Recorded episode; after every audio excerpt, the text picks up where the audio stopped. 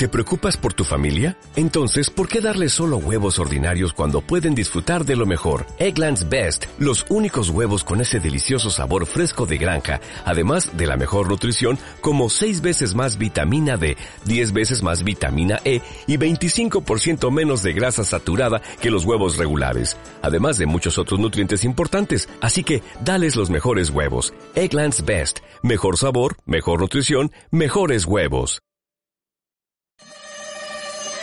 ¿Quieres conocer el mundo de los negocios? ¿Los últimos emprendimientos? La mayor aventura empresarial de la radio con Marga de la Fuente cada miércoles de 6 a 7 de la tarde en Patenta tu éxito. Estás invitado.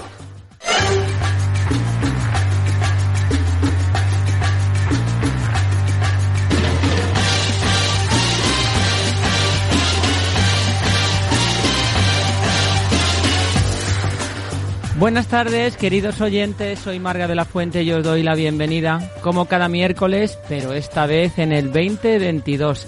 Estrenamos nuevo año y este es el primer programa de la temporada.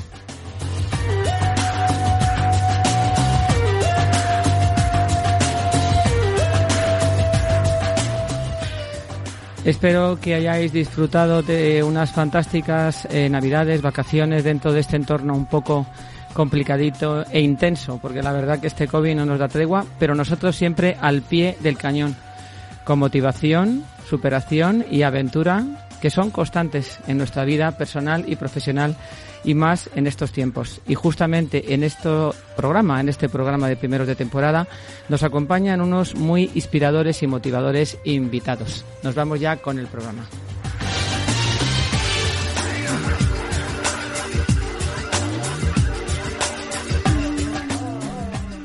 ¿Queréis saber qué es un atleta corporativo? ¿Y os gustaría quizá convertiros en uno de ellos? ¿Queréis saber claves de superación, motivación, aventura, como decía antes, esa constante que nos acompaña en nuestra vida desde que nacemos hasta el final, final de nuestros días? Pues vamos a presentar a estos magníficos invitados que están aquí conmigo en el estudio. Jesús Alcoba, que ya vino al programa, él es director de la Escuela de Negocios La Sal, Campus Madrid, uno de los top 100 mejores conferenciantes y autor entre otras cosas, de ocho libros. Buenas tardes, Jesús. Muy buenas tardes, encantado de estar aquí contigo otra vez. Pues bienvenido, ya sabes que estás en tu casa. Bien hallada. Tenemos a la exdeportista de élite de la selección española de natación, entrenadora personal y nutricionista Cris Díaz. Buenas tardes, Cris. Muy buenas tardes. Y también bienvenida. Muchas gracias, la verdad es que feliz de estar aquí por primera vez contigo, Marga. ¿Y estrenando el año? Estrenando el año con energía. Que este año lo tenemos que hacer, pero muy bien. El bicho hay que acabar con él y nosotros tenemos que tener ese ánimo que siempre nos debe acompañar. Y Nacho Dean, el naturista y aventurero profesional, la primera persona en dar la vuelta al mundo caminando y unir nadando los cinco continentes. Buenas tardes, Nacho. Hola, Marga, buenas tardes. Y bienvenido. Muchísimas gracias, un placer estar aquí con vosotros. Pues no sabéis lo contenta que estoy yo de teneros. O sea, estoy súper feliz y estrenar esta temporada con vosotros pues es un regalito, un regalito de Navidad. Nos vamos ya con el programa. Adelante. Adelante.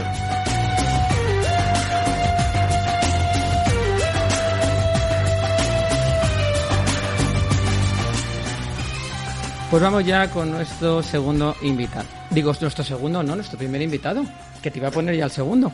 Jesús Alcoba. Él es director de la Escuela de Negocios La Sal. Como he dicho, autor de ocho libros. Eh, está en los top 100 conferenciantes de Think and Head, es decir, cabezas pensantes del mundo. Es coach y muchísimas, muchísimas cosas más que hace, porque es un hombre, desde luego, que yo no sé de dónde saca el tiempo, pero lo aprovecha bien. Ya quisiera saber yo de dónde saco el tiempo. eso es una buena pregunta. Oye, pero eso está bien. A lo mejor tu próximo libro puedes eh, hablar de eso. Nunca se sabe. ¿Eh? Nunca se sabe. ¿A que no estaría mal? Te anoto la idea. Venga, pues ala, apúntatela, porque eso de optimizar el tiempo y aprovecharlo bien, como tú haces, pues oye, mm, qué mejor ejemplo que predicar lo que uno hace y que le funciona. Eso es. Yo quiero saber primero, ya que el título del programa es ¿Qué es un atleta corporativo? Jesús, que me explicaras este concepto. Hubo dos personas que acuñaron este término hace algunos años y lo que nos vinieron a decir es que se puede aplicar la teoría y la técnica del alto rendimiento deportivo no solo a la vida cotidiana, sino sobre todo a la vida en las organizaciones. Y que en realidad los métodos de rendimiento de los altos ejecutivos se parecen mucho a los métodos que se utilizan para el alto rendimiento deportivo. Y así nace este concepto, que es un híbrido entre el mundo del deporte y el mundo corporativo. Y es el concepto del atleta corporativo. Y desarrollan toda una teoría en la cual precisamente dicen, ahora que acabamos de hablar de, optimización del tiempo, que en realidad lo importante no es el tiempo, sino la energía. Que dedicar tiempo a las cosas no sirve de nada si tú no pones energía en ellas. Y esto lo vemos constantemente. Vemos reuniones en las cuales te encuentras a la gente desconectada, padres y madres que van a ver los partidos de sus hijos y no están atendiendo a lo que están haciendo. Entonces, ¿de qué vale que dediquemos tiempo a las cosas si no dedicamos energía? Y esta teoría está basada en eso, en analizar cuántas y cuáles son las fuentes de energía que tiene el ser humano y cómo podemos utilizarlas para el alto rendimiento, en este caso en el mundo de las organizaciones. ¿Cuáles son esas fuentes? Bueno, pues en primer lugar teníamos una energía física, lógicamente, tenemos una energía mental, pero también tenemos una energía emocional y también tenemos una energía espiritual. Los seres humanos nos diferenciamos de los animales en que nosotros somos seres espirituales y los animales no. ¿Y cuál crees esa combinación de esas cuatro energías que me, que me has comentado? La física y la mental eh, van muy unidas, porque bueno, luego hablaremos con Chris y también con Nacho a ver cuál es la opinión, que me interesa mucho también esa, ese punto de vista de ellos, pero evidentemente alguien que físicamente no está bien tampoco está mm, eh, psíquicamente bien y viceversa, ¿no? Se retroalimentan un poco eh, porque mente y cuerpo está completamente unido y eso ya lo sabemos. Eh, la emocional, ¿cuál sería la emocional? Bueno, la emocional en realidad ocupa un espacio muy amplio en nuestras vidas, porque los seres humanos somos mucho más emocionales de lo que creemos. ¿Cuántas discusiones se tienen porque una de las dos personas no se encuentra bien? ¿Cuántas negociaciones no llegan a término porque alguien acaba de tener una bronca con su jefe o con su pareja? La forma en la que estamos por dentro, la forma en la que nos sentimos, determina mucho la forma en que nos comportamos. No solo todo ese ámbito que tiene que ver con lo que se llama la inteligencia emocional, que sobre todo es una forma de inteligencia, sino cómo manejamos y cómo gobernamos nuestros sentimientos y los sentimientos de otras personas. Eso ocupa un espacio amplísimo. ¿Y la espiritual? La espiritual tiene que ver con aquello en lo que nosotros creemos, con aquello que son nuestros valores. Se han hecho experimentos interesantísimos eh, en este ámbito. Por ejemplo, hay una prueba, que es una prueba bastante dura, que consiste en pedirle a una persona que meta la mano en un tanque de agua con hielo. Y entonces se le pide que intente mantener la mano dentro del tanque de agua con hielo todo lo que sea posible. Y se observa que cuando las personas han hecho previamente una autoafirmación de sus valores más centrales, son más capaces de mantener esa mano dentro del hielo. Es decir, cuando tú eres consciente de por qué haces las cosas, de para qué haces las cosas, de cuál es el sentido y el significado de tu vida y de aquello que haces, tienes una fuerza de voluntad mayor y una motivación mayor, evidentemente. ¿Tú cuál crees de estas energías que es la que el hombre actual, la sociedad actual, las personas que componemos esta sociedad, nos falta más? Bueno, yo creo que aquí en este pequeño mundo europeo nuestro somos, somos muy mentales, somos muy racionales. Todo lo colocamos en el mundo de las ideas, de los razonamientos, de las pruebas, de los detalles, de la información, de los números y todo esto. Creo que lo emocional no se nos da tan bien y creo que no es tan a menudo que reflexionemos acerca de, en realidad, para qué hacemos las cosas y cuál es el sentido último de aquello que estemos haciendo. Es una opinión muy personal esto. te voy a hacer una, una pregunta muy comprometida. ¿Tú crees que tiene más éxito la persona que es más emocional o la persona que es más práctica o tiene sentido ese sentido más, eh, em, digamos, frío de las cosas? Yo creo, y aquí me voy a mojar, que indudablemente aquella persona que es consciente de sus emociones, de las emociones que vive y siente la persona con la que está interactuando y es capaz de obrar en consecuencia, tiene una mayor ventaja competitiva sobre la persona que simplemente se fija en los detalles y en la operativa. Hay algo que me preocupa bastante porque hablamos muchísimo de liderazgo. ¿Por qué se habla tanto de liderazgo? ¿Porque hay una carencia de liderazgo? Bueno, yo en eso estoy contigo. Yo creo que estamos en una era en la cual eh, hace ya tiempo alguien dijo que, no había héroes eh, a nuestro alrededor, que no tenemos personas en las cuales fijarnos, que no tenemos metas aspiracionales a nuestro lado, a gente a quien quisiéramos parecernos. Y bueno, y eso ocupa también un amplio espacio en el ámbito del liderazgo. Y tanto se habla del liderazgo femenino, ¿no? Porque parece que también en ese, en ese mundo femenino hay esa falta de líderes. La de la palabra lideresa no me gusta nada. O sea, no la voy a utilizar porque la odio. Lo digo abiertamente, me parece una palabra que no me identifico con ella. Mira que la palabra líder en general me gusta mucho. Y en el mundo femenino, ¿qué crees? ¿Que también no hay suficientes mujeres de referencia o no hay esas mujeres líderes? ¿O qué ocurre en el mundo femenino que tanto se habla y que además, Jesús, tú sabes que ya nos chirría a todos un poco porque parece que es demasiado insistente en mujer, mujer, mujer. ¿Qué ocurre en ese liderazgo femenino? Claro, porque a mi modo de ver, siempre estamos hablando del liderazgo como aquello que tiene que ver con, lo voy a decir así, con, con, con mandar, con organizar, con tener poder, con todo esto. Yo creo que ahí nos hacemos un pequeño barullo, porque para mí el liderazgo es otra cosa. Para mí el liderazgo es la capacidad de congregar. Es la capacidad de hacer que otras personas se apunten a tu idea. Es la capacidad de montar un- una iniciativa, un negocio y hacer que la gente se una a aquello que tú estás haciendo. O es la capacidad de imaginar un proyecto, una aventura y hacer que la gente se una a ti, te patrocine, etcétera, etcétera, etcétera. Digo por citar dos ejemplos de, de las dos personas que nos acompañan hoy, ¿no? Entonces, para mí eso es el liderazgo, porque eso es lo que mueve y arrastra a la gente, eso es lo que tiene valor. Que a una persona le den el mando de algo y lo haga bien o mal, esto para mí es una cuestión que no necesariamente tiene que ver con el liderazgo. El liderazgo, al fin y al cabo, ha sido lo mismo desde el comienzo de los tiempos. Lo mismo, no ha cambiado. Lo que sí cambia es nuestra concepción de cómo se ejerce el poder o cómo se ejerce el poder político, o cómo es- todo este tipo de cosas. Pero liderar para mí siempre es atraer, es congregar y es inspirar, sin duda. Tú además eres un experto en estrategia. Y yo creo que también la estrategia es algo muy importante en la vida en general, porque no solamente se debe aplicar al mundo laboral, también al mundo personal. Eh, tener esa visión de las cosas. ¿Por qué no aprendemos? ¿Por qué no es algo que, de- que ta- tan importante es que deberíamos integrarlo en la educación desde que somos niños? Bueno, yo, yo fui un experto en estrategia. Ahora ya no sé lo que soy, porque el término la verdad es que ha cambiado mucho. Pero por intentar contestar a, a esa pregunta desde mi mirada, yo creo que permanentemente tenemos la idea de que la estrategia es como un juego de ajedrez o como un juego de cartas o como jugar al póker. Yo tengo una definición muy distinta de estrategia. Para mí la estrategia está basada en la identidad y en la diferencia. Quiero decir, una empresa tiene una visión estratégica si ostenta una posición de identidad diferencial respecto a sus competidores. ¿Qué es lo que está pasando hoy en el mundo de las organizaciones debido a la globalización? Que todo nos parece igual. Toda la ropa nos parece igual, todas las películas nos parecen iguales, todas las series nos parecen iguales, todas las marcas nos parecen iguales. ¿Es- ¿Eso qué quiere decir? Que todo el mundo está siguiendo la misma estrategia, es decir, ninguna. La estrategia para mí es el poder de la diferencia. Alguien muy sabio dijo, si tienes una diferencia, tienes una identidad y entonces tienes una estrategia. Si no tienes nada de esto, bueno, pues estás constantemente jugando a la táctica y a la operativa y haciendo movimientos defensivos y ofensivos, pero no serás tú mismo, como persona y como organización. Este es mi punto de vista, claro. Y volviendo a las referencias, vamos a citar un libro que tú sabes que soy fan total, que es tu La brújula de Shackleton, que es el primer libro que yo leí tuyo y además a mí, bueno, es un, para mí es un libro de, queba- de cabecera totalmente y de referencia a todos los niveles. Es un personaje, es una historia mm, de un fracaso convertido en éxito, porque para mí es un poco esa historia, ¿no? De alguien con una perseverancia, aventurero, con un tesón y con una idea de los valores humanos, eh, pues por eso se ha convertido en, en este personaje. ¿Por qué fascina tanto Shack- Shackleton? Pues voy a decir algo que creo que no he dicho nunca sobre la brújula de Shackleton, que efectivamente es mi libro más conocido y más popular.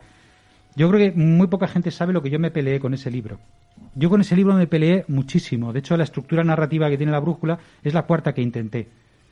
A punto estaba de dejarlo, porque yo pensaba que no podía con ese libro. ¿Y por qué seguía adelante? Pues por lo que tú acabas de decir, porque la historia me fascinaba. Nos gustan las historias de éxito, pero a mí por lo menos me gustan muchísimo más las historias de fracasos convertidos en éxito. Aquí lo que tenemos es un fracaso anunciado, tenemos una persona perdida en la Antártida sin barco, a comienzos del siglo XX, estamos en 1915, y consigue volver a la civilización con todos sus hombres sanos y salvos. Eso es una proeza que muy poca gente, a la altura de muy pocas personas. Ahora acabo de grabar un podcast sobre él que se llama Antártica Extrema y eh, recordaba uno de los detalles para intentar explicar hasta qué punto aquello fue una labor de auténticos héroes. El momento en que él pierde el barco, el momento en que su sueño, su empresa, su, su, su gran proyecto, su casa, su vía de escape de la Antártida, queda destrozado delante de sus ojos en apenas unos minutos, hacía 20 grados bajo cero. Es difícil imaginar una situación peor. Todo lo que tienes desaparece, tu negocio, todo desaparece. Encima, en términos técnicos, esto se llama hace un frío que pela, es decir, 20 grados bajo cero. No, me voy a morir de ¿Y qué- frío. y qué haces? Eso en términos técnicos me muero, o sea, me voy a congelar. ¿Y qué haces en ese momento? ¿Y cómo te recuperas en ese momento? ¿Y cómo hablas a tu equipo en ese momento? ¿Y cómo haces que luego eso finalmente es la mayor historia de superación, éxito y liderazgo de toda la era eh, dorada de la exploración antártica. Esa fascinación que yo siento por ese señor es la que me llevó a poner punto final al libro, que no fue nada fácil. No, y a transmitirla al resto, ¿no? Porque se ha convertido incluso en un libro eh, que es una referencia en escuelas de negocio y en escuelas de liderazgo porque tiene una razón de peso y es que transmitiste de una manera impecable ese espíritu, ¿no? Debe ser mm, bastante chulo el libro, por lo que dice la gente. Sí, sí. Yo te digo que soy fan y además, de hecho, eh, tengo por ahí algunos amigos que tienes que dedicarles un ejemplar. Será un placer. Te tendremos que hacer una visita. A mí me gusta mucho. Me parece que esas referencias, quizá, eh, las referencias que tenemos en la actualidad o lo que siguen los jóvenes, tú estás en una escuela de negocio, pero estás al lado de un campus, ves gente de todas las edades y tienes acceso quizá a nivel personal, por tu propio entorno familiar, pero también a nivel profesional. Y yo creo que a los jóvenes eh, las referencias que tienen ahora son referencias, eh, no sé, muy, muy flojas, muy reales, muy, no sé, muy ficticias, ¿no? Claro. Esta mañana estaba leyendo algo muy, muy, muy interesante y es que las cosas, los objetos, lo que nos rodea, al fin y al cabo nos genera certidumbre, nos genera arraigo, porque cuando una persona llega a su despacho y está a su silla, pues se sienta en la silla y cuando llega a su coche, se sienta en su coche y, toma su café en su taza, todo eso nos genera arraigo, nos estabiliza frente a la vida. En el tránsito que estamos eh, viviendo ahora, que es el, el tránsito de lo real a lo digital, esas cosas se convierten en no cosas, se convierten en cosas virtuales. Y eso lo que hace es que desaparecen nuestros sostenes, nos, nos, desaparecen muchas de las cosas que vertebran nuestra vida. Y entonces eso nos da una enorme sensación de inestabilidad, porque nada dura, nada está, nada está quieto, nada está sostenido, no, podemos apoyarnos en nada. Claro, cuando estamos hablando con personas que han vivido antes y después de, de Internet, a mí esto me hace mucha gracia, ¿no? Hay gente que dice, hay que buscar unos billetes. Dice, voy a entrar en Internet. Y es como si estuviera fuera y de repente entra pero hay otra generación que siempre está dentro. Y ese desmoronamiento de lo físico, de los rituales, de aquellas cosas que vertebran nuestra vida, pasando a lo virtual, nos está dando una enorme sensación de inestabilidad. Y tenemos que luchar por no perder eso. No necesariamente por no perderlo, pero sí tenemos que luchar por transformarlo en otra cosa que nos dé estabilidad, que nos dé quietud, que nos dé arraigo ante la vida. Eso es lo que yo creo, al menos. ¿Y el éxito? ¿Está sobrevalorado? Bueno, yo creo que está muy sobrevalorado lo que algunas veces se ha confundido como éxito, ¿no? Yo creo que el éxito tiene que ver con lo que una persona busca en la vida. Yo puedo tener éxito si aquello que yo busco en la vida, lo que quiera que sea, finalmente lo consigo. Lo que pasa que muchas veces el, brillo y las frases y las alfombras rojas y todo este tipo de cosas hacen que precisamente quizá personas con, a lo mejor con, menos experiencia en la vida o con menos capacidad crítica acaben confundiendo eh, una cosa con otra.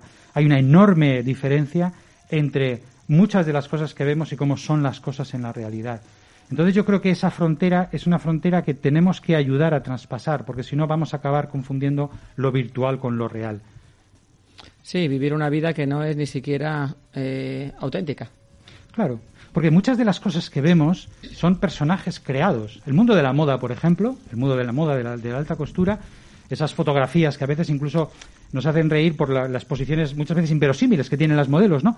Claro, eso, eso, es, eso es algo creado para generar una sensación. Y eso eh, lleva una cantidad de tiempo, de dinero, de esfuerzo, de arte, de talento, de diseño, para crear esa imagen. Claro, pero no, esa imagen es una imagen destinada a crear inspiración. No, no podemos confundir esas, esas imágenes con, la vida real, porque entonces empezaremos a perdernos. Es verdad. Incluso en el deporte, ahora lo hablaremos, ¿no? Que a veces se, se pinta, o en la aventura, se pinta un personaje eh, maravilloso, guapísimo, divino, que tiene unos bíceps, unos tríceps y unos abdominales de estos de película, parecen dibujados, y esto es como si lo hubiera conseguido, ya más se da la vuelta al mundo, luego hablaremos lo que es dar la vuelta al mundo de verdad, y, y lo que es llegar a ese nivel de, de, entrenamiento de verdad deportivo y, es lo que venden y no es la realidad ni mucho menos, porque además eh, te venden un modelo falso. Fíjate, antes hablábamos de Shackleton, a mí muchas de las cosas que, que me gusta de él es hablar precisamente de eso otro, de esos lugares a lo mejor eh, más oscuros, más de duda, más de no entender lo que le está ocurriendo, más de afectación personal, que es lo que le hacen precisamente un ser humano no una persona que podía absolutamente con todo. Él pudo con mucho, pero no una persona que pudiera con todo. Era una persona que tenía también sus enfermedades contra las cuales luchaba. Hace poco se publicó, por ejemplo, que él tenía un defecto congénito en el corazón. Tenía un, orificio que conectaba dos de sus cavidades eh, del corazón. Una parte parecía ciática. Claro, esa es la vida. La vida es ser una persona y sacar adelante tus cosas, las que sean. No necesariamente tiene que ser tener un coche enorme, ¿no? Las que sean. Bueno, es que lo que hemos dicho al principio del programa, ¿no? La, vida es una aventura. desde que naces, desde que naces. Sin duda. Ahora lo que pasa es que es una aventura en estos momentos, como decíamos antes, de alto riesgo. Es un deporte de riesgo, efectivamente. Sí, sí, ahora ya la vida se ha transformado en algo realmente, un auténtico, casi, no digo como el reto de Shackleton, pero vamos. Eh, ahí, ahí, ahí vamos. Ahí, ahí, está cerquita. Pues Jesús, tengo que hacerte las preguntas de del test del éxito, que ya sabes alguna. ¿Estás preparado? Porque la última vez esta te he cambiado. ¿eh? Nunca estoy preparado, eh, pero eso es parte de la magia. Eso es lo que me gusta. Ahí vamos. ¿Tu mejor motivación? Mi mejor motivación sigue siendo, a día de hoy, escribir. ¿Deberíamos aprender qué? Deberíamos aprender que, esto lo dijo alguien, que la vida es maravillosa. ¿Y una clave para ser feliz? Una clave para ser feliz es ser tú mismo sin duda. ¿Qué es el éxito para ti? Pues para mí el éxito es mm, tener personas que te quieren, personas a las que quieres y dibujar tu vida. Y un hobby. Y no vale los que yo conozco. Y pues mira, fíjate, yo soy muy fan de, de, la conducción en 4x4, por ejemplo. Eh, me gustan los deportes de agua también, bucear, navegar y luego los que ya conocemos que son escribir, etcétera, etcétera. Eso no los conocía yo. Mira, de escribir sí. Y por último, como nuestra sintonía, que ya sabes que es misión imposible porque aquí no hay nada imposible. Todo es posible si uno quiere, o casi todo. ¿Cuál es la tuya? Pues la misión imposible mía es acabar de escribir el libro que quiero escribir. Llevo ocho y no lo he conseguido, pero yo sigo intentándolo. ¿Y no nos das un adelanto de qué va? Ojalá, lo supiera. Para mí sería extraordinario tener una idea de ese libro que va a ser el libro definitivo. No final, pero sí definitivo. Bueno, es que yo creo que tienes demasiados temas y claro, decidirte por uno es difícil. Ya, inquieto que era uno. Claro, la mente da muchas vueltas y... Ya, desde niño. sí, sí, bueno, pero eso es bueno. Sí. Esa es la genialidad, pero, la inquietud. Bueno, no lo sé, pero mi maestra nunca me contaba dónde se supone que yo debía estar. Eso era una cosa que ya presagiaba una manera de ser, ¿no? Tenías que estar en muchos sitios. Debía estar en muchos. Se, se, conoce que sí, se conoce que sí. Jesús eh, Alcoba, muchas gracias por estar aquí y te deseo que sigas con esos éxitos y por supuesto lo compartas conmigo y con mis oyentes. Las gracias a ti siempre y será un honor. Gracias.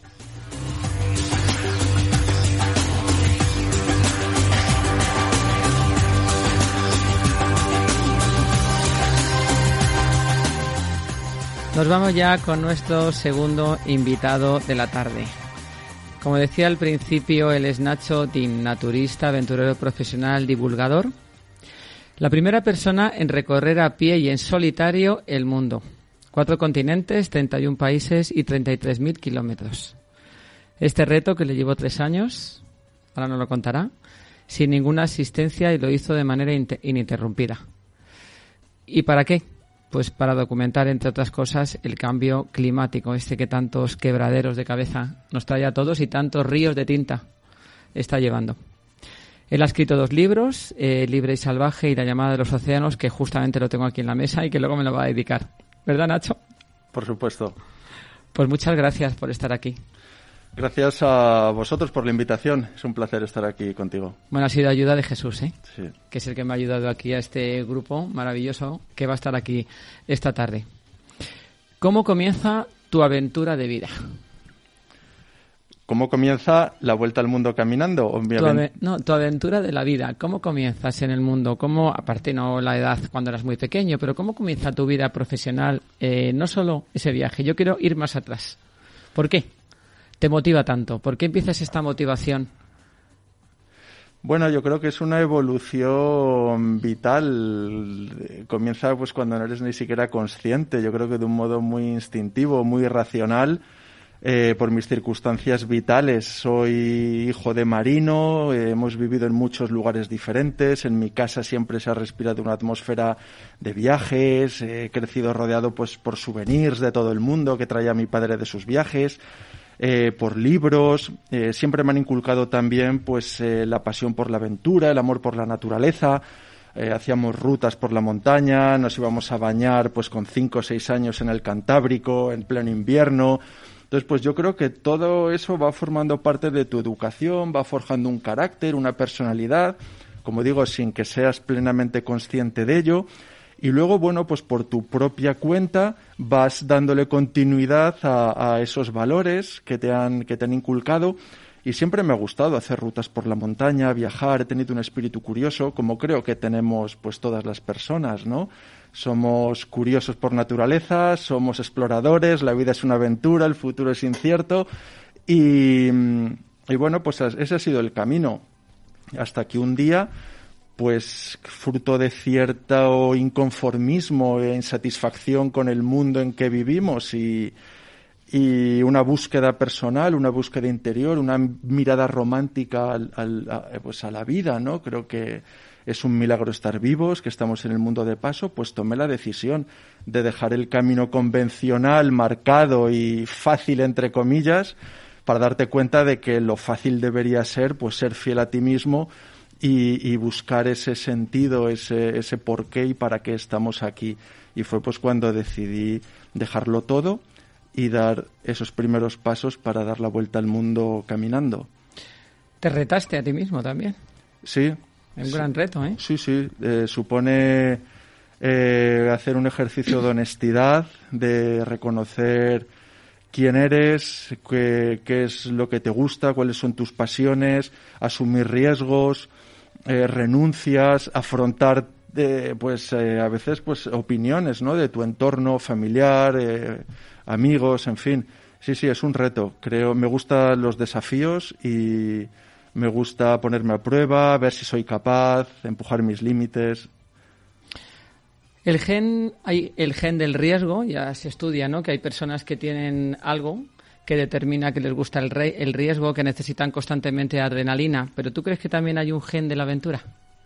Yo creo que sí, yo creo que sí. Eh, anteriormente decía yo, es que creo que somos exploradores por naturaleza. Es que es, eh, la historia de la humanidad es una búsqueda de conocimiento, es una búsqueda de, saber, es una búsqueda de nuevos territorios, de un Shackleton que se va a explorar la Antártida, de subir un Mallory o que, quiere subir el Everest, de ir a la Luna, de descubrir vacunas, de investigar es que eso es lo que, eso es la maravilla de la vida. Es que si no seríamos máquinas, estaríamos ya con un destino predeterminado. Esa es la magia de la vida escribir y poder decidir tu propio destino. Sí, el descubrimiento. Eso es. El descubrimiento constante. ¿Cómo comienza esta aventura? ¿Por dónde empiezas? Cuéntame algo.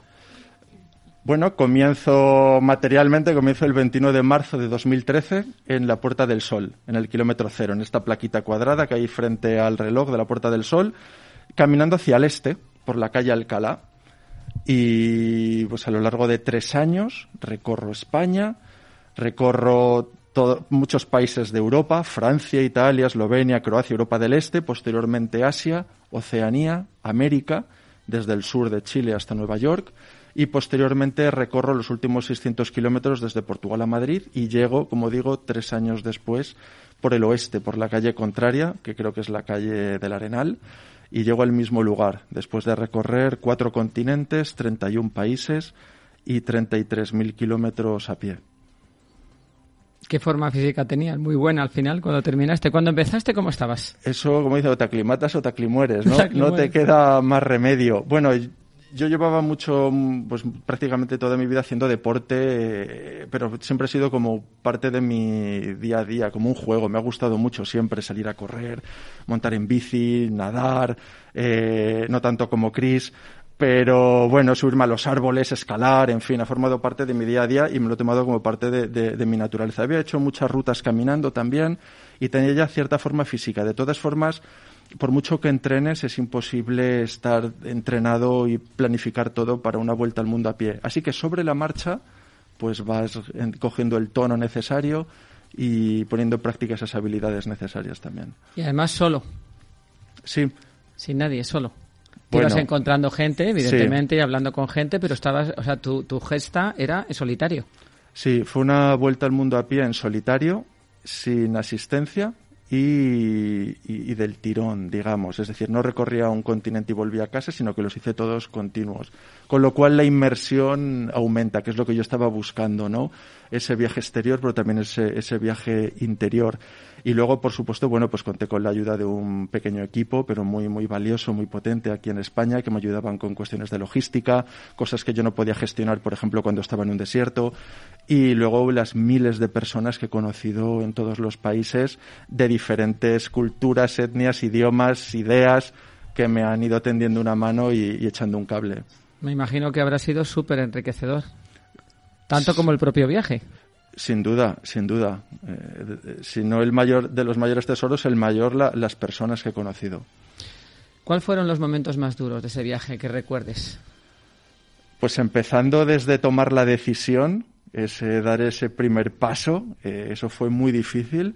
Luego hay unas dificultades físicas, hay unas dificultades, bueno, pues desde no estar completamente fuera de lo que se llama es la zona de confort, ¿no? No tener comida, no tener agua, eh, no tener una cama, dormir durante tres años prácticamente en mi tienda de campaña, no tener una ducha donde asearte, eh, estar en ecosistemas con, con, condiciones muy diferentes, desde 50 grados de día, 25 bajo cero algunas noches, muchísima humedad en zonas tropicales, riesgo de contraer enfermedades como la chikungunya que contraje en Chiapas, pero luego hay otro tipo de dificultades que son, por ejemplo, pues la capacidad de adaptarte a, a un entorno que está constantemente cambiando, ¿no? Somos animales de rutinas, buscamos la estabilidad, la seguridad, pero cada día el paisaje, el escenario en el que yo me movía era nuevo, era diferente. Las personas que conocía también, los idiomas, las monedas, las comidas, pero eso tiene un lado también muy estimulante. Y luego, por ejemplo, la soledad. El, bueno, pues son muchos años lejos de tu familia, de tu entorno conocido, de tus amigos y vas echando en falta pues personas con quien compartir eh, estás haciendo algo que no entiendes cómo no lo hacen más personas. Dijo si es maravilloso recorrer el mundo no y conocer las culturas y vas tú ahí pues con tu carrito y diciendo pues eh, bueno aprendes a lidiar con la con la soledad. Y luego la mayor dificultad es cuando rebasas una línea en la que tu vida está en juego. Eh, la aventura tiene un lado muy poético, muy apetecible, ¿no? Ponerte a prueba, cruzar el desierto, las montañas, pero he vivido momentos eh, pues de vida o muerte. O sea, eh, me han intentado asaltar varias veces con machetes, he presenciado un atentado terrorista en Bangladesh, eh, en fin, he vivido momentos muy complicados y que forman parte de, la, de la, aventura y, de la vida. ¿Y el cambio climático? Otro término, otro, vamos a ver, otras palabras acuñadas casi con con eh, satisfacción y dolor porque está dando muchas vueltas, la gente unos dicen que sí, otros dicen que no, otros dicen que es demasiado exagerado, eh, que estamos teniendo una visión de ese cambio climático eh, muy radical, otros piensan que es muy urgente. ¿Cuál es tu opinión de esa experiencia, de, de esa vuelta al mundo y de todo lo que has visto? Mm. Bueno, yo he recorrido el mundo caminando. Entonces creo que no hay medio de transporte mejor ni más idóneo para comprobar el estado en el que está el planeta en el que vivimos. No lo he visto a través de satélites ni de televisores, lo he visto con mis ojos. He hablado con gente local de infinidad de ecosistemas y países y puedo decir que vivimos en un planeta impresionantemente hermoso y a la vez muy castigado por la acción humana. Eh, el cambio climático es cierto, el clima ha estado cambiando siempre, también te lo voy a decir, eh, el clima es cambiante, pero últimamente, como consecuencia de la actividad humana, lo está haciendo en un periodo de tiempo muy corto y con unas consecuencias pues bastante graves. Eh, es cierto que hay un aumento de las temperaturas, yo he estado viendo en Alaska pues cómo se están derritiendo los polos, está subiendo el nivel del mar, eh, los altos niveles de contaminación que hay de plásticos, de CO2, de vertidos químicos en ríos. Es decir, eso, eso son evidencias y hay dosieres, hay informes científicos que lo respaldan y que lo justifican. Obviamente, ¿qué pasa? Pues que eso va a la base de nuestro modelo político, económico y en última instancia cultural y supone cambios y obviamente pues hay intereses contrapuestos. Por eso, bueno, pues el debate es muy interesante, pero la evidencia está ahí. ¿Qué acciones crees tú que serían las más urgentes a cometer? O sea, ¿cuál, dime, por ejemplo, dos o tres acciones que para ti son vitales y que deberíamos acometer con urgencia en los próximos tiempos. Bueno, en primer lugar, educación. Creo que la educación es eh, una herramienta fundamental y una educación que forme parte de los colegios, de las escuelas, de universidades, en medios de comunicación, es decir, crear una sociedad consciente de sus actos, responsable de sus acciones y del mundo en el que vivimos, que todo lo que hace tiene un impacto y tiene unas consecuencias. Eh, una herramienta también valiosísima es la legislación, es decir, que se impliquen los, aquellas autoridades y gobiernos que tienen la potestad, la capacidad de, mediante las leyes, premiar acciones que sean positivas del mismo modo que castigar o, eh, acciones que, que, sean pues contraproducentes. Otra acción fundamental o otro pilar básico son las finanzas, unas finanzas sostenibles que financien proyectos que sean pues sostenibles tanto en el tiempo como con el medio ambiente. No financiar proyectos por el simple hecho del beneficio financiero. Y ya si me apuras, pues te doy hasta un cuarto pilar que es la innovación, que es poner nuestra creatividad y nuestro ingenio al servicio de un mundo mejor.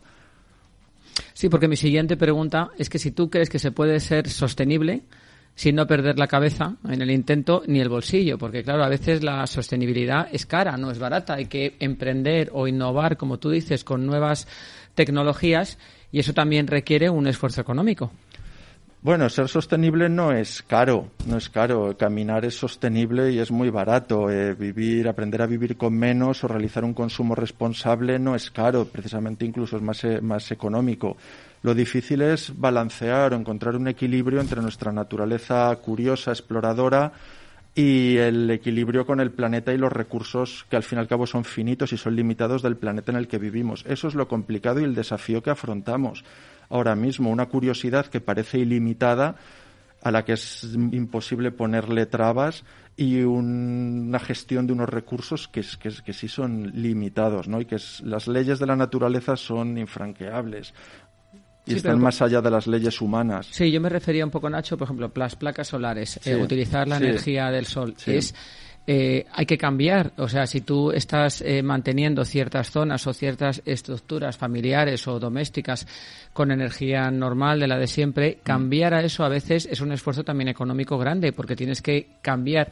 Entonces, ahí la pregunta era un poco así como, realmente parece que a veces pues, podemos llegar a perder un poco la cabeza, entre comillas, por querer eh, ser más sostenibles de una manera más rápida, pero también es cierto que a veces, eh, yo estoy de acuerdo eh, con todas las cuatro mm. cosas que has dicho, me parecen geniales, pero también a veces puede afectar a nuestra economía porque tenemos que cambiar toda la estructura de lo que nos rodea. Sí, desde luego. Por eso, bueno, pues también no hay que ser muy duros. Yo, por ejemplo, pues han prohibido la entrada de los coches diésel en Madrid y los fabricados a partir del 2001, ¿no? Pues yo entiendo que las personas que tengan un coche de esa, de esa época y de ese tipo, pues eh, es una faena. Entonces no se trata solo de prohibir, sino también de dar ayudas, de fomentar las buenas prácticas, en fin, de, favorecer el cambio, la transición, ¿no? Y, luego, bueno, pues también, eh, en fin, favorecer el autoconsumo, poner en tu, en tu casa pues unas placas solares. ¿Qué ocurre? Que ahora toda la transición se está haciendo pues hacia grandes grupos eh, empresariales, ¿no? Y de un modo también muy desordenado, con lo cual pues también provoca un impacto, por ejemplo, la instalación de molinos eólicos, en fin. Hay que hacerlo de un modo ordenado y planificado. Sí, lo que tú dices, buscar ese equilibrio, porque también las baterías son contaminantes. Es decir, que al final tenemos que buscar un equilibrio entre eh, lo sostenible, pero tampoco sin volvernos al otro lado, porque luego eh, también, eh, por ejemplo, la energía nuclear, pues también ha sido muy criticada y es mucho más limpia que otras. Sí, no emite CO2, no emite CO2, pero bueno, eh, realmente tanto desde la base con el uso del uranio a luego los residuos, ¿no? Pues también eh, eh, vamos todo un poco al uso de la energía, de retomando un poco el, el leitmotiv de, esta conversación, ¿no? Es cómo, cómo usamos nuestra energía. ¿Qué es lo más importante? ¿Qué es lo más, efectivamente? Saberla emplear. ¿Tú también crees que a esta sociedad nos faltan valores? Pues eh, sí, sí, creo que sí, creo que sí.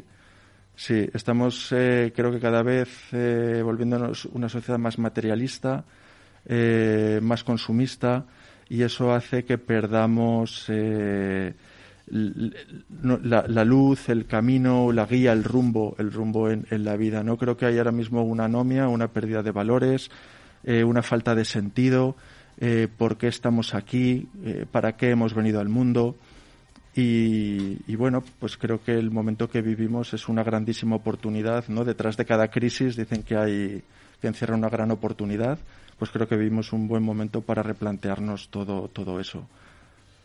Pues a ver si es verdad y con personas, por ejemplo, como tú y con el resto de los invitados y con el granito de arena que vamos a poner todos esos valores hacemos que sean reales y ayudamos a esas personas que están un poco ahí como sobre todo jóvenes, ¿no? Yo creo que los jóvenes son los que están un poco más perdidos.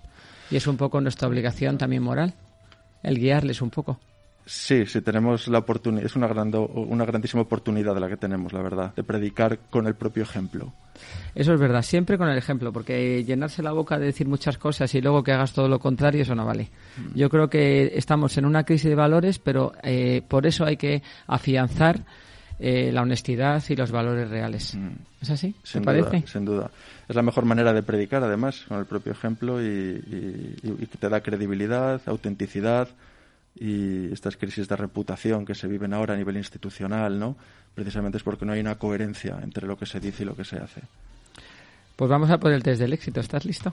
Pues sí, venga, vamos a por ello. ¿Tu mayor motivación es? Eh, vivir una vida plena, ser curioso, coherente. ¿Cuál es nuestro mayor enemigo en la vida? Eh, la falta de sentido. ¿Y nuestro mejor aliado? Las personas. ¿Seríamos mejores personas si? Fuéramos un poquito más conscientes del milagro que es estar vivos, del mundo en el que vivimos. ¿Dónde te perderías? ¿Dónde me perdería? Navegando en mitad del océano bajo el cielo estrellado. ¿Y cuál es tu misión imposible? Si tienes alguna. Pues sí, sí, hay, hay, hay, muchas, en fin. Eh, mi misión imposible. Pues mira, ahora mismo no lo sé. Como veo que hay que responder muy, muy rápidamente, no lo sé. Bueno, pues te doy otra más. ¿Cuál es tu clave del éxito? Bueno, yo creo que el éxito es descubrir quién eres, descubrir quién eres en la vida y compartirlo con los demás. Creo que eso ya es, es, un éxito. Pues muchas gracias, Nacho Odín. Ha sido un placer y tengo tantas preguntas que hacerte que vais a tener que volver todos. O sea, que nos vamos ya con nuestra tercera invitada que no va a dar tiempo. Muchas gracias. Muchas gracias, Marga. y muchos éxitos. Gracias a ti, ¿eh? igualmente.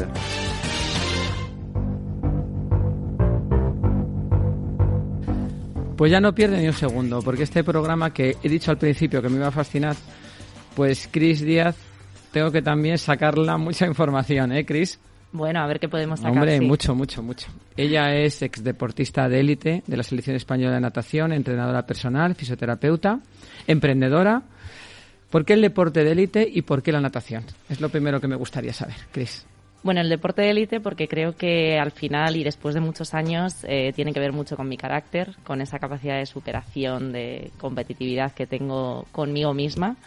Y natación, pues de una forma natural porque mi madre nadaba, me llevaba con ella a la piscina, me le parecía un deporte como muy sano y empecé a destacar eh, en los típicos cursillos de polideportivo y poco a poco fui mejorando y compitiendo y ascendiendo hasta donde llegué al final a, esa selección española que al final culminó mi carrera. Qué curioso que se ha hablado a lo largo del programa el papel de la familia, ¿eh? ¿Cómo inspira? Absolutamente. En mi caso es la base de mis valores, la base de mi día a día y cuando me preguntes al final cuál es mi mayor motivación, te diré que, seguramente mis hijos. Es que a lo mejor no te pregunto eso, ¿eh? Bueno. Que el hotel del éxito cambia. Es que me has dado tiempo a preparármelo en la pues intervención pues anterior. Craso error, ¿verdad? Porque el, test cambia. y a ellos no les he hecho las mismas preguntas, pero mejor, mejor, porque así vas expresando una cosa y va a ser otra. Exacto. Llevas más de 12 años como entrenadora personal y fisioterapeuta.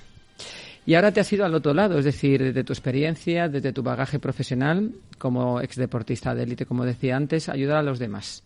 ¿Qué te has encontrado en esos 12 años?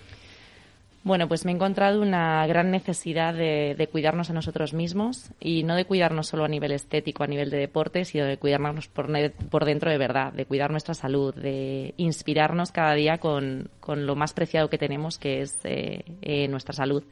Y sobre todo también me he encontrado con una inspiración muy grande para, para ayudar a la gente en todos los momentos de su vida que, me encuentro en mi día a día, desde personas con patologías muy serias hasta embarazadas, eh, niños, adolescentes que necesitan un, una orientación de, de motivación absoluta o gente que simplemente quiere utilizar el deporte como estilo de vida o como reto personal. Para vivir una vida más sana y más completa, ya hemos hablado antes que con Jesús que es muy importante establecer una conexión, porque la hay, además de hecho, entre la mente y el cuerpo. ¿Qué hábitos crees que deberíamos cambiar y por dónde deberíamos empezar? Alguien que nos está escuchando en este momento, incluso nosotros mismos en esta mesa, ¿qué nos dirías? cómo, ¿Cómo enfocarías esos nuevos hábitos para tener una vida mejor? Primero de todo, eh, darnos prioridad. Siempre tenemos una agenda en la que apuntamos las reuniones de trabajo, cuando recoger a nuestros hijos, las cenas que tenemos con amigos, pero no apuntamos el rato del día al que nos vamos a dedicar a nosotros mismos, en qué horario, qué vamos a hacer y por qué, y tener muy claro por qué estamos eh, cambiando esos hábitos y después no ser cortoplacistas, ¿no? Eh, la operación bikini, que ya está tan denostado ese término y demás, es que no podemos pensar en, conseguir aquí y ahora, hay que pensar en, en, los objetivos que tenemos a largo plazo y instaurar hábitos que no supongan demasiados cambios, porque eh, después de 21 días o de 30 días, como dicen algunas teorías, conseguiremos que ese cambio sea real. Entonces, darnos prioridad, establecer objetivos a corto, medio y largo plazo y no plantearnos grandes retos, sino pequeños retos que eh, siendo constantes en el tiempo, generen un gran cambio en nuestros hábitos al, final. También hay estas leyendas urbanas de soy demasiado mayor para empezar a tener una vida saludable, soy demasiado mayor para ser un deportista. ¿Qué opinas? Para nada. Siempre es un buen momento para hacer un cambio tanto físico como mental. Y bueno, yo siempre tengo un paciente de 88 años que me dice, Cristina, es que esta semana he conseguido hacer un minuto más en mi, en mi vuelta a la manzana. Le digo, ya, pero con 88 años sigues haciendo la vuelta a la manzana. Hay gente que con 75 años empieza, hay gente que empieza durante el embarazo, hay gente que empieza porque se va a casar y quiere verse bien. Siempre es un buen momento para cambiar los hábitos porque siempre vamos a conseguir eh, estar más saludables y eso nos va a hacer estar también mejor emocionalmente, mentalmente, a tener más autoestima, a estar mejor con nuestro entorno, en nuestro trabajo tener más energía, a que las relaciones personales mejoren, tanto con nuestra pareja como con nuestras eh, alrededor y el deporte solo genera beneficios. Al final siempre digo, piensa en la sensación de después del deporte, es de las pocas cosas de las que jamás te arrepentirás, con lo cual hazlo, aunque sea al 50, al 40, al 30%, porque hoy no puedes más, pero hazlo. ¿Cuántas veces a la semana? Para estar más o menos tonificado, haciendo una actividad normal de deporte, ¿cuál sería tu recomendación para alguien que lleva una vida normal, que trabaja, que tiene familia? Eh, un, un tiempo razonable para dedicar al deporte. ¿Cuál sería?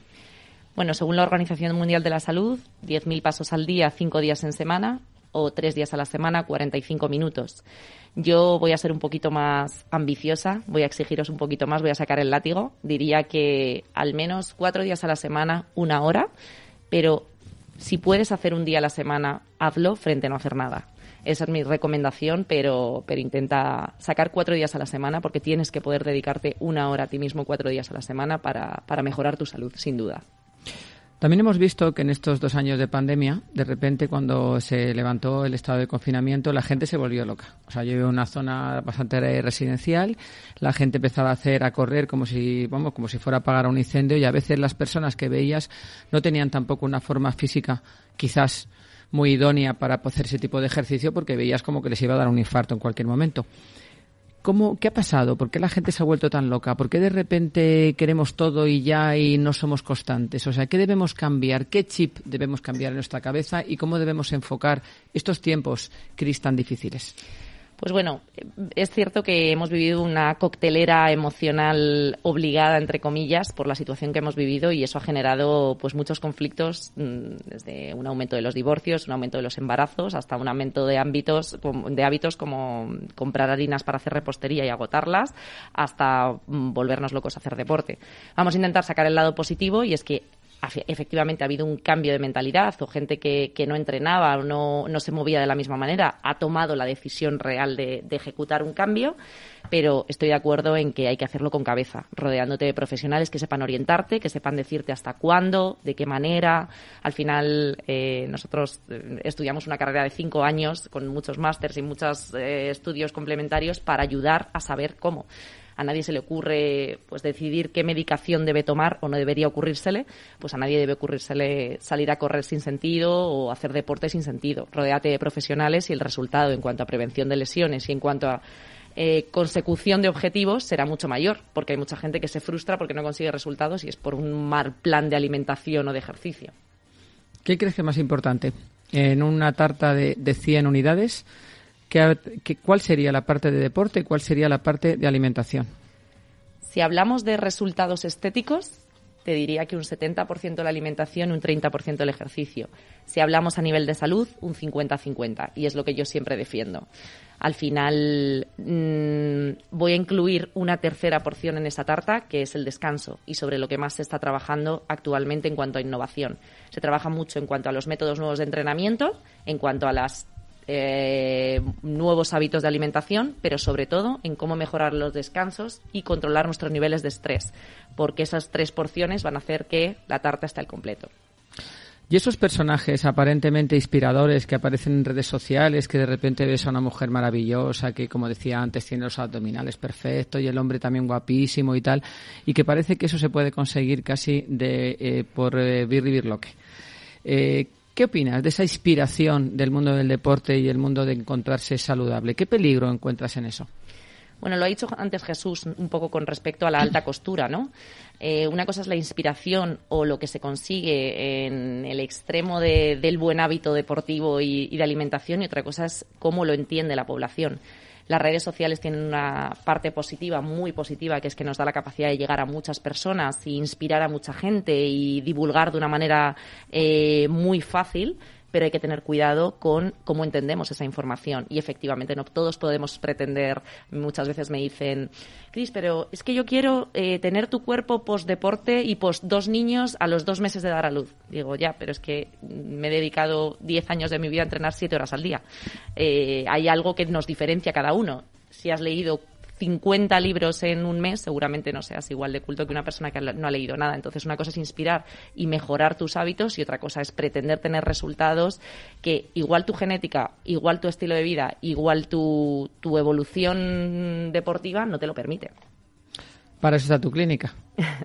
que sí. puedes encontrar servicios de entrenamiento, fisioterapia, nutrición programas creados y supervisados. Te lo he cogido de tu página, ¿eh? pero me ha parecido interesante decirlo. Creados y supervisados por profesionales, que es lo que yo creo que debemos hacer todos, que como tú bien decías, y yo estoy a favor de ser profesional en cualquier ámbito de la vida, cuando uno necesita algo, eh, debe acudir a la persona que sabe. Sin ninguna duda, yo cuando creé mi, empresa tenía muy claro que quería hacer algo multidisciplinar, donde hubiera varios profesionales que te ayudaran a conseguir tus objetivos y eh, desde aquí decir que al final el invertir, si hablamos de economía, o el invertir, si hablamos a nivel de energía o de tiempo en tu salud, no debe estar infravalorado con respecto a, a, otros hábitos que tenemos mucho más establecidos, como salir a cenar y, y gastarnos dinero, tiempo y energía en, en, compartir tiempo con los amigos, que también es fantástico y que también es necesario. No, se puede hacer todo. Se puede hacer todo. Yo siempre hablo de, de la escala de grises. Los blancos y negros no me gustan nada. Claro que sí, se puede hacer todo. O sea, llevando pues que eso Jesús va a hacer un libro en el futuro, cómo gestionar el tiempo de manera idónea y ser feliz en la vida, y luego Nacho, que también lo lleva a la práctica, y así tenemos ya el libro perfecto, ¿no? Exacto. Oye, entre los tres no estaría mal que hicieras un libro. Las tres patas de la mesa. Yo, vamos, y luego yo me lo leo, Exacto. me lo dedicáis y me lo leo. Y lo comparto, claro, por supuesto.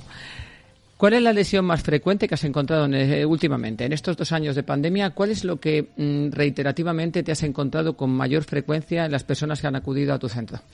Bueno, hubo un estudio que hicieron el año pasado que decía que el 85% de las personas a las que le preguntabas cuál era su dolencia mayor eh, era la espalda, de las cuales eh, el 80% era o, o 70 y mucho por ciento era a nivel cervical y el resto a nivel lumbar. Creo que la espalda es nuestro caballo de batalla por todo el teletrabajo, por la falta de movimiento, por la falta de buenos hábitos a nivel de alimentación, por el estrés que nos genera malas posturas y por bueno todo lo que tenga que ver con, con ello. Pues nos vamos a por el test del éxito. Muy bien. ¿Estás lista? Sorpréndeme. Un propósito de vida. Disfrutar de cada día como si fuera el último. Con cabeza. Las metas se consiguen si eh, eres fiel a tus valores.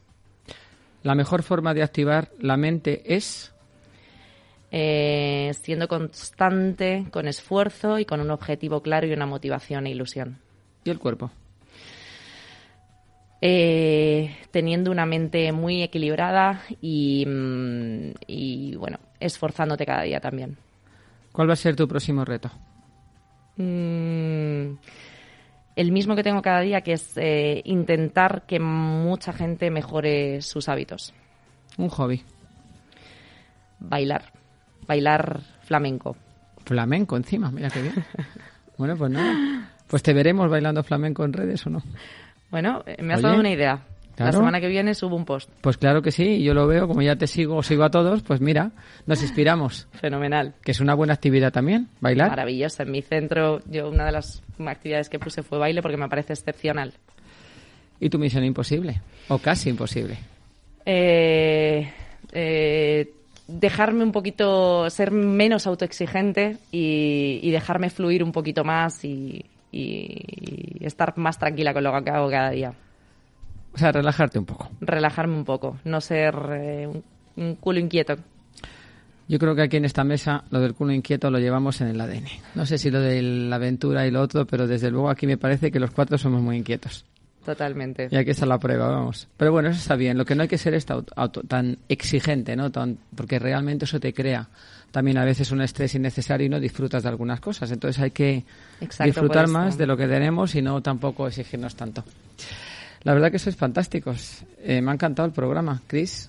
A mí Claro. también, la verdad es que compartir este rato con, con vosotros tres ha sido maravilloso y súper inspirador. Me voy de aquí cargada de energía. Pues te doy las gracias, Chris Díaz, que sigas con tus éxitos. Muchas gracias. Te, segui- igualmente. te seguiré y te seguiremos. Y al resto, Jesús, por supuesto, y Nacho, Dean, que tampoco le conocía, me ha encantado conocerte. Sois fantásticos, como he dicho antes, y, y sobre todo una inspiración real, de carne y hueso. No estos que vemos ahí que parece que, que sí, que están muy bien, pero luego no son nada. Y es lo que necesitamos, ¿no? Una inspiración real en la vida. Pues muchas gracias a los tres. A ti. Cuidaros mucho. Que el COVID nos deje en paz, por Dios. Que tenemos que hacer muchas cosas. Aventuras, deporte, leer muchos libros, aprender mucho. Y no nos está dando. Te da igual, bichito este, ¿eh? Nada, tenemos un mundo que mejorar maravilloso. De momento no nos está dejando, pero llegará. Llegará, llegará. Claro que sí. Y a nuestros oyentes, pues, ¿qué les voy a decir? Que sin ellos, pues, no somos nada. No tendríamos programa, no estaríais aquí. Que les agradezco infinitamente que nos sigan ya en cuatro años en antena, que es mucho, ¿eh? Estamos aquí al pie del cañón. Enhorabuena. Gracias y que esperamos este 2022 darles todo lo mejor como hemos hecho hasta ahora y que muy, muy agradecida y os quiero mucho. Que tengáis una feliz semana. Hasta la semana que viene. Chao.